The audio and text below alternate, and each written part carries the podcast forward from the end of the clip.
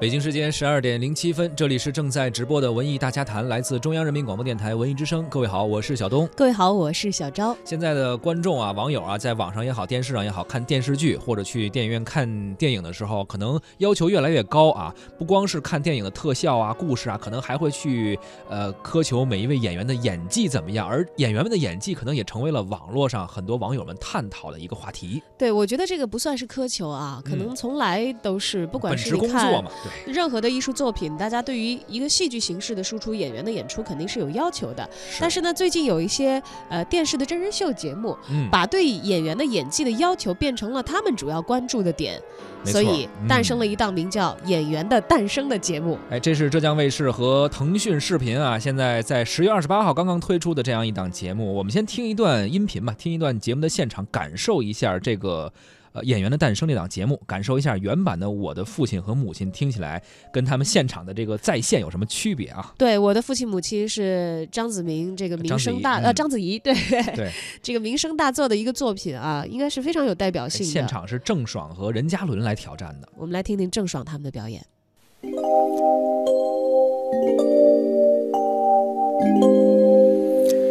今天想学什么？想学写字。好啊，我教你写字。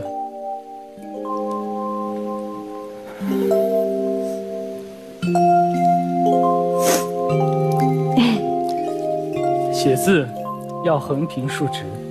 嗯，看好了，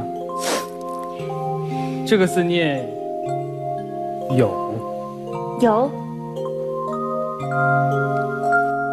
这个字念情。再写一个有字，最后一个义，连起来念有情有义。嗯，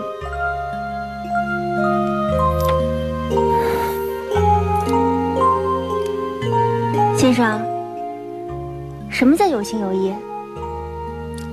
有情有义的意思，就是一个人对另外一个人有感情，讲情义。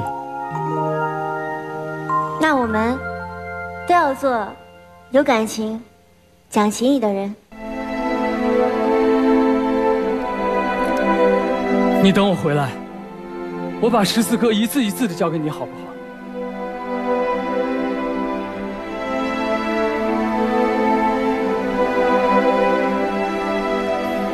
刚刚听到的这一段啊，就是综艺节目《演员的诞生》，其中郑爽和任嘉伦演了这么一段章子怡的，算是成名之作吧。我的父亲母亲等于复刻了这么一个版本。哎，不知道章子怡在现场的评价是怎样的？她好像是评委之一，对吧？当时她感觉还可以，后面我们有相关的评论。她认为，呃，这个时候的郑爽应该比当年十九岁的章子怡演的可能还要更好一些。当然，年龄不一样，郑爽现在已经二十多了啊，这个肯定是不是一概念。这话出自于这个原来的演员，而且是以此成名的演员章子怡的口中的话，其实是很高的一个褒。奖啊，算是比较大的肯定了啊！当然了，在我们自己身为真人秀的节目观众的眼中，我们当然也会有自己的一杆秤、一把尺子，是来量一量我们所看到的这些东西，觉得这些演员好表现好不好，到底给打几分？也欢迎大家参与到我们的互动讨论当中来，关注文艺之声的微信公众号。现在在我们的直播时段呢，发来您的微信或者是这个语音留言的话，我们都可以收到啊，参与这个话题的讨论。是，今天我们要讨论和关注的就是这档综艺节目《演员的诞生》，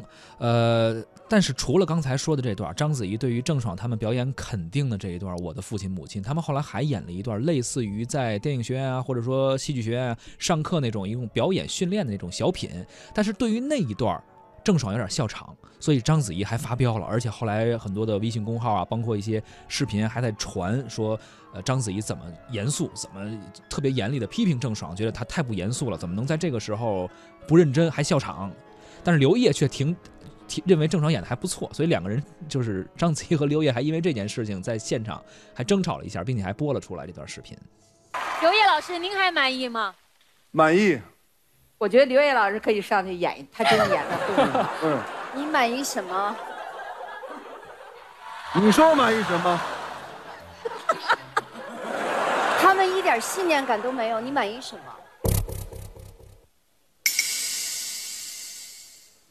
郑爽一直在笑场，你满意什么？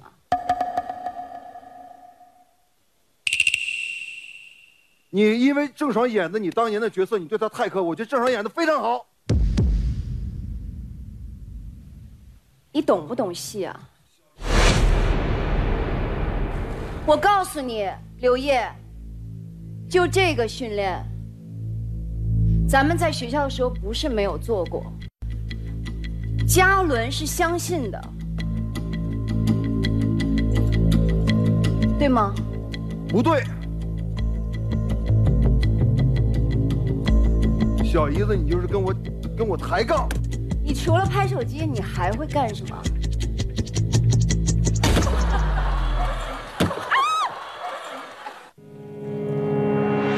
你有什么资格坐在这儿？君子动口不动手。你先脱鞋的。我觉得你就是对郑爽有偏见，你就是对他要求太严苛了。我觉得嘉伦刚才演的非常好。我就我也说嘉伦演的很好。我说错，哎，郑爽演的非常好。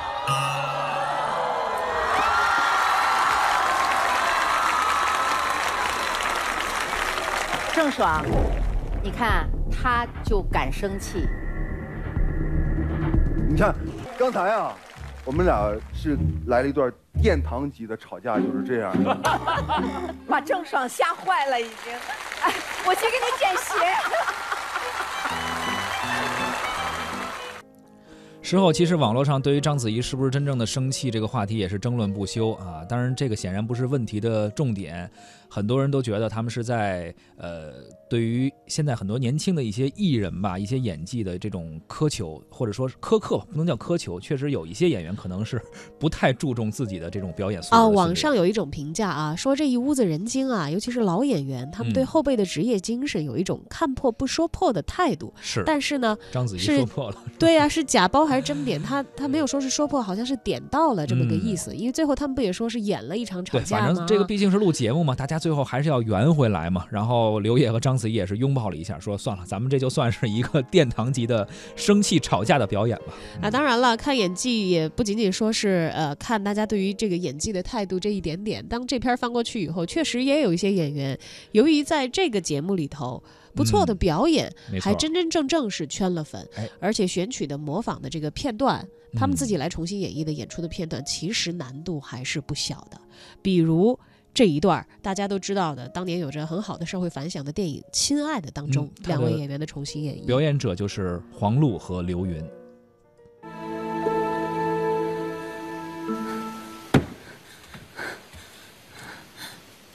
季康，季康，别喊了，大姐，你让我，你让我见下季刚吗？这里没有季刚，这里只有我儿子叫田鹏。田鹏，田鹏是哪个？你给我说清楚，我见一下他吧。警察不是已经告诉过你了吗？田鹏是我的亲生儿子。如果你这么喜欢小孩儿你可以自己生一个。我生不出娃娃来。你男人拐的是别人家的孩子，你男人是个人贩子。大姐，我晓得，我晓得，我对不起你。我男人不该偷你的娃娃，但是自从自从婆婆到我家来的，我从来没给他缺吃少穿的。我家条件不好，我都给他吃好的穿好的，也从来不舍得打他骂他，这些邻居都能证明。这个坏女人，放我出去！这段应该挺熟悉的哈，电影《亲爱的》，这是黄璐和刘云复刻了这样一个版本。而刘云呢，饰演的是当年赵薇在这个电影里演的角色啊。其实我看了一点点网上的这个视频的截取，我是觉得这个。刘云的形象好像是，哎，刘我不太分得清楚他们两个人，是就是演那个赵薇当时角色的那个人啊。他其实他的形象感觉，我我觉得比赵薇要让我更能够带入一个农村的，然后呃养了一个这个拐来的孩子这样的一个人物啊。确实是，反正这一段也确实让很多观众看得非常感动，现场有很多人也是留下了感动的泪水吧。所以这也是演员们在舞台上一种表现的魅力。我我特别想问，包括对不起，孩子蹲在地上，你咋松松手了呢？什么事？我一回头，我等着你说老公死了，我老公死了，我一回头我说活该，啪跪下，那一段都没演。我没看出来，你怎么没看出来？我大姐刘云，你刚才后来错了之后，你一直在台上。其实你在台上的每一点都在我们眼睛里。其实你不用这样，已经发生了，已经过去了，什么都不说了。我没有错，你太像小孩了。他错的，我知道。你有一段错。这是演员们在完成了表演之后和这个现场的导师对于演戏的这样的一个探讨。他有一些在剧本探讨的这个阶段的拍摄的画画面也会播出，也是让这个综艺节目更有一些戏剧性吧，有一些冲突，所以还是挺热闹的。但是如果真的感兴趣的话，想看看究竟里边发生了什么事儿，大家可以上网上再去看一回看一下已经播出的这个节目。而对于这档全新的节目呢，我们文艺大家谈的特约媒体观察员胡克。飞也看过了，看完之后感想还挺多。我是先看到章子怡黑脸的表情包，然后看的这综艺。我之前呢还不明白什么叫一秒钟黑脸，后来才知道是被台上演员浮夸的演技恶心到了。如今呢，我们国内的综艺节目，无论是台前也好，台后也罢，全是设计好的，贴心的本儿还有戏剧冲突都给你准备好了啊！不仅了解，什么都明白。这个综艺节目要没有章子怡跟刘烨互相撕的那段有收视吗？结果当场翻脸的、当场扔鞋的一帮人，圈里人互相站台、互相踩的，生生把这节目利用八卦炒作的方式推红了。到底是关注郑爽的演技差呀，还是关注章子怡发飙啊？啊，这就是新闻里人咬狗和狗咬人的事儿。郑爽演技差，那就是狗咬人的事儿，天经地义。章子怡发飙，哎，是那个人咬狗的事儿。所以最后你发现没人在乎演技。我仔细看了这个节目，这档节目把一手好牌打得稀碎。就节目背景来说，真的是一个好时机啊，绝佳的选择呀！啊，如今这些流量明星鲜肉们带动市场，这些没有演技的人在屏幕上尬演，天价片酬，天天有负面消息，这就是我们的现状。广大观众甚至包括粉丝们，都对于这些浮躁和划水表示了不满。这些流量明星总是在这个社交媒体上搞事情，已经积累到一呼百应的程度了。啊，这个时候弄这个经这个节目其实挺合适的，结果最后一看又变成了一个老套老老套路的综艺节目，啊，演员 PK，然后和导师 PK，哎，怎么的？最后是不是导师明年有三十六个新片找你去演呢？我其实不太明白这节目到底想干嘛。啊，有人说是让演技差的出丑，我看网友还演傻呵呵的给节目组留言呢，啊，建议请这个请那个。我一看提名全是一帮鲜肉演员，你们对他们的表演不满意，我可以理解。但是给节目组提议这个事儿是不是很傻很天真？就咱们现在这个圈子里，电视台有没有那个资本让明星争先恐后的在节目里出丑？我想恐怕是没有的。至少当红的一线们是不允许自己出丑的吧？这一线不允许自己出丑的呀。即便是自己同意，爱豆能同意吗？他爱豆就能骂化了你？你既然咱们说了，这个这个节目不是想让演技差的出丑的，那是不是想让那些演技好的露脸呢？演技好露脸给谁看呢？给观众看，观众看能怎么的？能买票能花钱吗？人人都说何冰演技好，你们回头去查查《十二公民》的票房，是吧？你们查查那帮鲜肉的票房，是不是秒秒分分钟过亿啊？所以演技这个事儿啊，如果这个综艺能真的打造素人变成演技派啊，按照这个学院派的做法也好，草根派的做法也好，野路子也好，我觉得比较符合当下的意识啊。真正好好讲讲什么是演技，声台形表啊，剧本分析是吧？这些拆分起来做节目。啊，找这些真正的科班的啊，演导演、演员、编剧来讲，也比这样做好啊。这有什么可看的？现在这个样一点意思都没有，最后就靠导师扔鞋，这有什么意思？吃相是不是太难看了？这个综艺节目的名字起的挺有意思的，《演员的诞生》。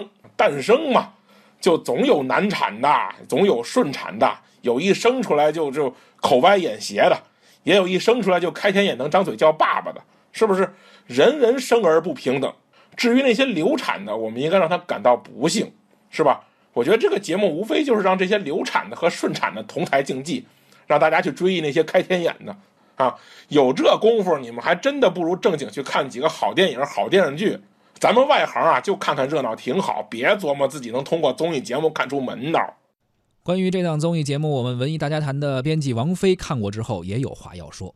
首先，我想说一句，作为大家谈节目观察员的胡克飞老师，确实是和大多数的综艺节目八字不合。当我们用过于高的标准去期待一档综艺节目的品质感的时候，往往我们都会气得去扔鞋。毕竟呢，综艺节目是在普通人最放松的状态之下，甚至是在最不走心和最不走脑子的状况之下去选择观看的一种。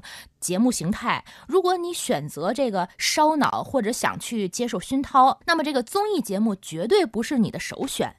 再次呢，我们来说一说这个网络槽点的来源，那些被我们越来越看穿的桥段设计。哎，你说它是节目的 bug 呢，还是节目的亮点呢？这个问题我倒是觉得我们可以理性的去想一想。毕竟呢，在这个互联网的世界里，节目制作流程是越来越开放了。过去呢，所谓黑幕和内幕的概念，现在在越来越聪明的观众面前，其实是越来越少了的。往往作为节目制作方，希望制造所谓的啊黑幕和内幕来吸引大家的关注，但是这一招其实现在已经不那么好使了。而且我们现在都知道了，每一档综艺节目当中都有编剧的存在。注意，这个编剧不再只是影视剧当中的台词设计，而他们现在的工作角色已经延伸到了综艺节目当中。你看，这个编剧团队啊、首席编剧啊这些 title，已经慢慢从幕后转到了台前。也就是说，编剧他是一个正大光明的角色。而不再只是安排流程、设计环节，现在已经具体到了内容设计，甚至是每一个综艺节目当中人物的台词设计，具体到每一字每一句。当我们知道了节目制作的这些所谓秘密之后呢，也许以往的很多的槽点都显得特别无力了。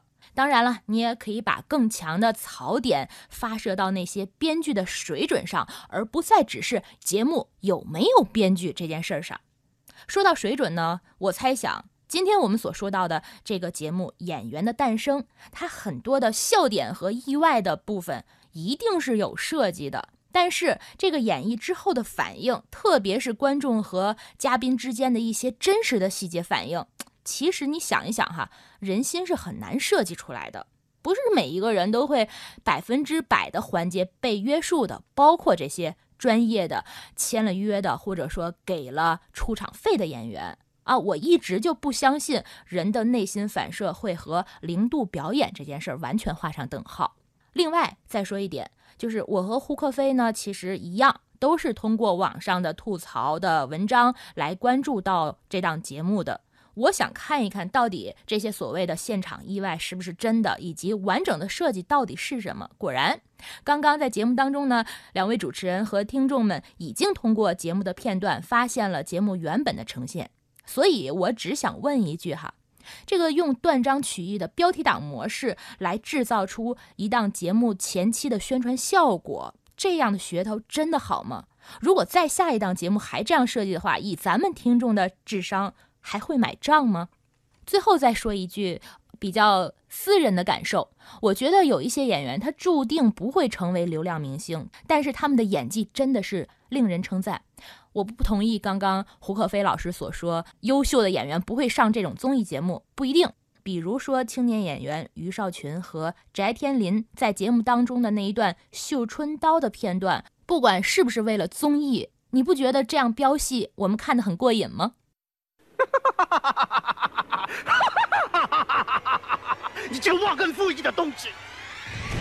二十五年前你就该死了。要不是当年看你聪明机灵，能够为我所用，我怎么会在死囚牢中把你救出来？要不是我，你早就死了。我知道，你对我的恩情我都记得，可是你对我的欺辱我也记得。二十五年了，在你的眼里，你可曾把我当成人看？我是你的一条狗，我是你的上马石，你在我的背上整整踩了十五年，我我为你做尽了龌龊的勾当，今天我要拿回我的拿回我的尊严。慢着慢着，你你你你要尊严？我要。好，我给你尊严。我当你的上马石，只要你。